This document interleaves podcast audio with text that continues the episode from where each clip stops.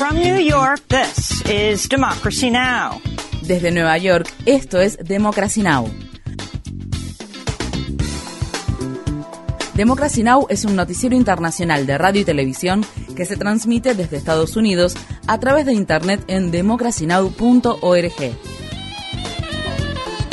Welcome to Democracy Now!, democracynow.org. Bienvenidos a Democracy Now! en español, democracynow.org barra es, el informativo de la cuarentena con Amy Goodman.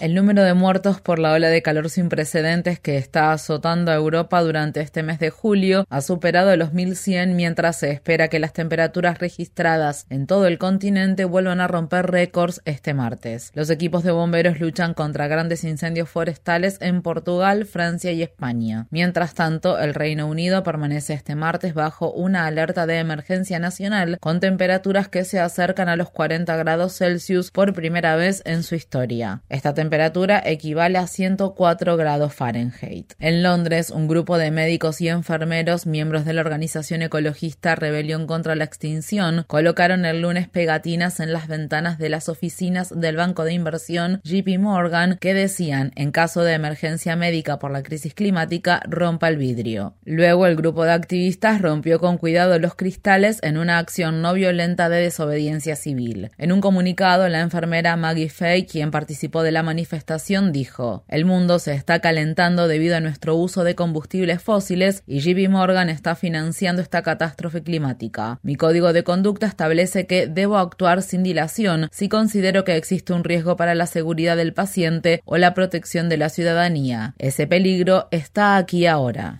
En China, los meteorólogos pronostican que las temperaturas abrasadoras regresarán esta semana y cientos de millones de personas experimentarán calor extremo. El lunes, el secretario general de las Naciones Unidas, Antonio Guterres, dijo que el objetivo del Acuerdo Climático de París de limitar el aumento de la temperatura global a 1,5 grados Celsius por encima de los niveles preindustriales estaba en condición crítica. Guterres habló en una conferencia sobre el cambio climático en Berlín. Ningún país es inmune. Sin embargo, seguimos alimentando nuestra adicción a los combustibles fósiles.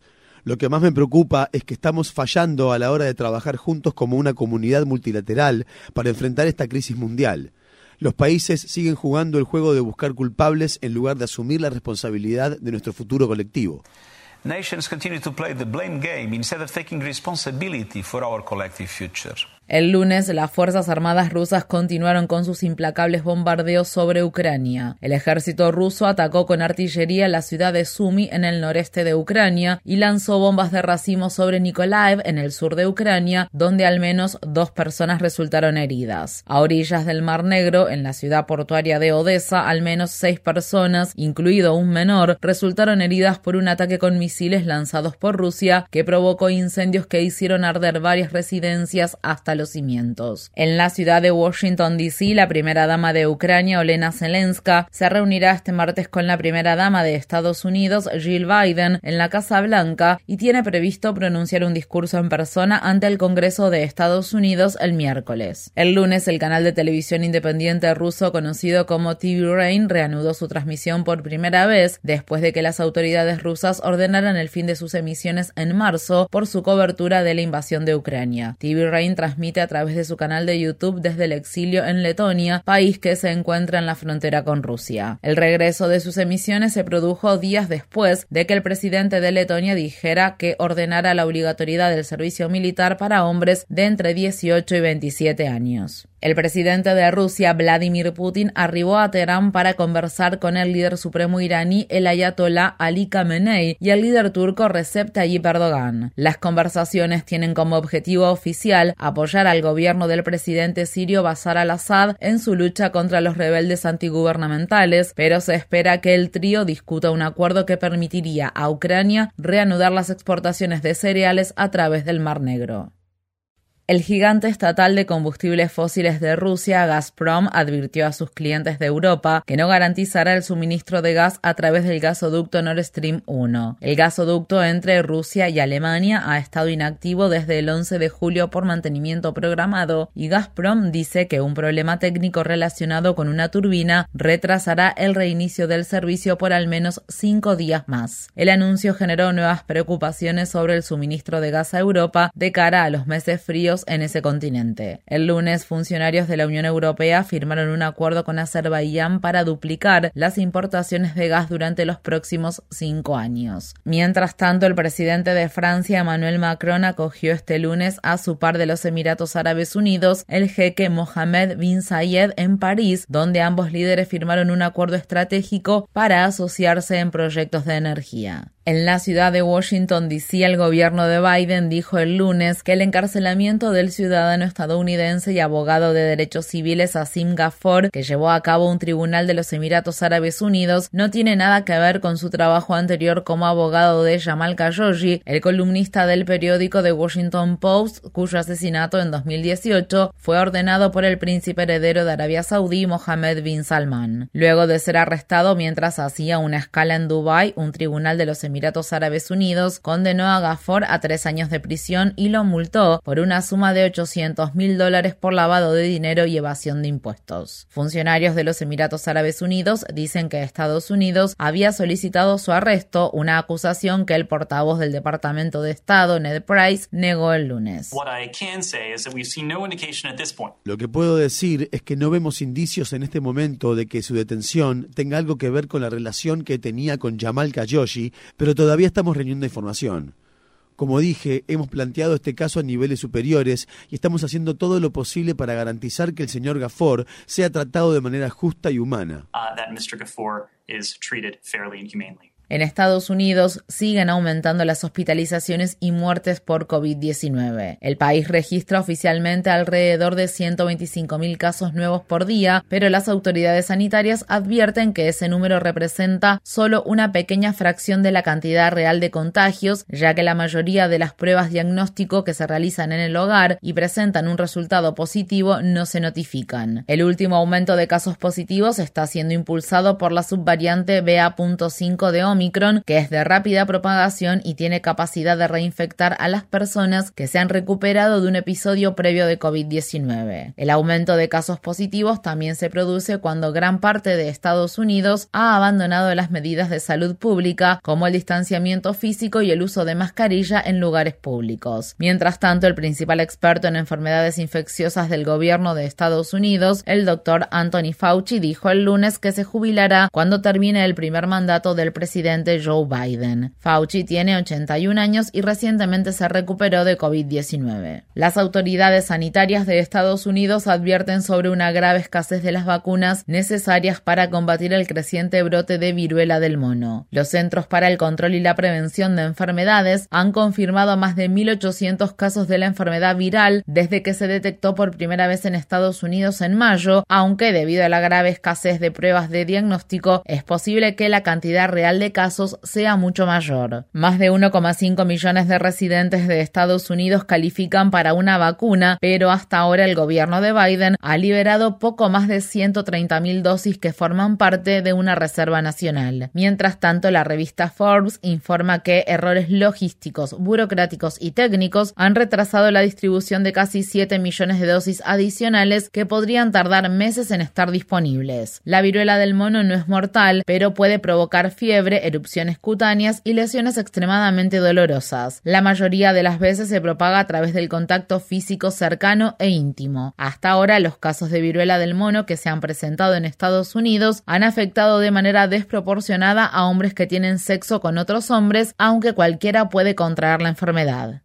En Ghana, las autoridades sanitarias confirmaron que dos personas que en junio murieron por fiebre hemorrágica estaban infectadas con el mortal virus de Marburg. Es la primera vez que se observan casos de este virus en Ghana y estos casos representan el segundo brote del virus de Marburg en África Occidental después de que se detectara un solo caso en Guinea en 2021. El virus de Marburg, que está relacionado con el virus del ébola, circula entre los murciélagos frugívoros y principalmente se propaga entre los seres humanos a través del contacto directo con los fluidos corporales de las personas infectadas. No existen vacunas ni terapias para tratar las infecciones por el virus de Marburg que a menudo son mortales. En noticias sobre los derechos reproductivos en Estados Unidos, la congresista demócrata del estado de Missouri, Cory Bush, y la senadora demócrata del estado de Minnesota, Tina Smith, presentaron un proyecto de ley que codificaría como ley federal el acceso al aborto farmacológico. Mientras tanto, los estados republicanos de todo el país intentan restringir la distribución de píldoras abortivas. En noticias relacionadas, la clínica de aborto del estado de Mississippi, que estuvo en el centro del dictamen de la Corte Suprema de Estados Unidos que derogó el histórico fallo del caso Roe contra Wade de 1973, en el que se había determinado la legalización del aborto en todo Estados Unidos, ha sido vendida y no planea reabrir sus puertas en ese estado. Este hecho tuvo lugar después de que la clínica Jackson Women's Health Organization anunciara que trasladaría sus servicios de aborto a una clínica en la ciudad Las Cruces en el estado de Nuevo México. Era la última clínica de abortos que quedaba en Mississippi. Por su parte, una jueza de Virginia Occidental bloqueó la prohibición estatal del aborto que había sido aprobada 150 años atrás. El equipo legal de la clínica Women's Health Center de Virginia Occidental argumentó que el estatuto, que data del siglo XIX, era nulo, ya que no se había aplicado en más de 50 años y en ese tiempo el Estado había promulgado otras leyes que permiten los abortos. Mientras tanto, el Partido Republicano del Estado de Idaho rechazó modificar sus medidas sobre el aborto para que se pueda realizar el procedimiento a fin de salvar la vida de la persona embarazada. En Florida, un fiscal solicitará imponerle la pena de muerte al atacante que se declaró culpable de matar a 17 personas, incluidos 14 estudiantes, en el tiroteo masivo que tuvo lugar en 2018 en la escuela secundaria Marjorie Stoneman Douglas en la ciudad de Parkland. Estas fueron las palabras expresadas por el fiscal Michael Satz el lunes.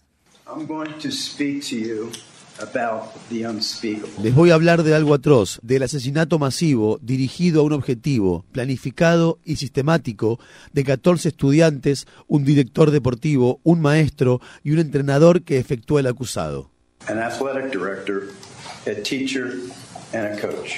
En la ciudad de Buffalo, en el estado de Nueva York, el atacante blanco de 18 años de edad, acusado de matar a 10 personas negras en un tiroteo masivo con tinta racista que tuvo lugar en un supermercado de Buffalo, se declaró inocente de 27 cargos federales por delitos de odio. El fiscal general de Estados Unidos, Merrick Garland, no ha descartado la posibilidad de solicitar la pena de muerte en el caso, a pesar de que el presidente Joe Biden prometió en su campaña electoral que trabajaría para poner fin a la pena capital. En Brasil, el presidente de extrema derecha, Jair Bolsonaro, se reunió el lunes con decenas de diplomáticos y afirmó sin pruebas que el sistema de votación electrónica de Brasil es vulnerable al fraude en las elecciones presidenciales de octubre. Bolsonaro habló desde la capital de Brasil, Brasilia. Lo que más quiero por ocasión de las elecciones es la transparencia. Lo que más quiero para las elecciones es que haya transparencia, porque queremos que el ganador sea aquel por quien realmente se votó. Nuestro sistema no es confiable porque no se puede auditar. Es imposible hacer una auditoría de las elecciones aquí en Brasil. Inauditable. Es imposible hacer una auditoría en elecciones aquí en Brasil. Bolsonaro busca un segundo mandato y va detrás en las encuestas del expresidente izquierdista de Brasil, Luis Ignacio Lula da Silva. Los opositores a Bolsonaro y los funcionarios electorales temen que el presidente esté sentando las bases para intentar revocar los resultados de las elecciones de octubre. Infórmate bien. Visita nuestra página web democracynow.org/es. Síguenos por las redes sociales de Facebook, Twitter, YouTube y SoundCloud por Democracy Now! es.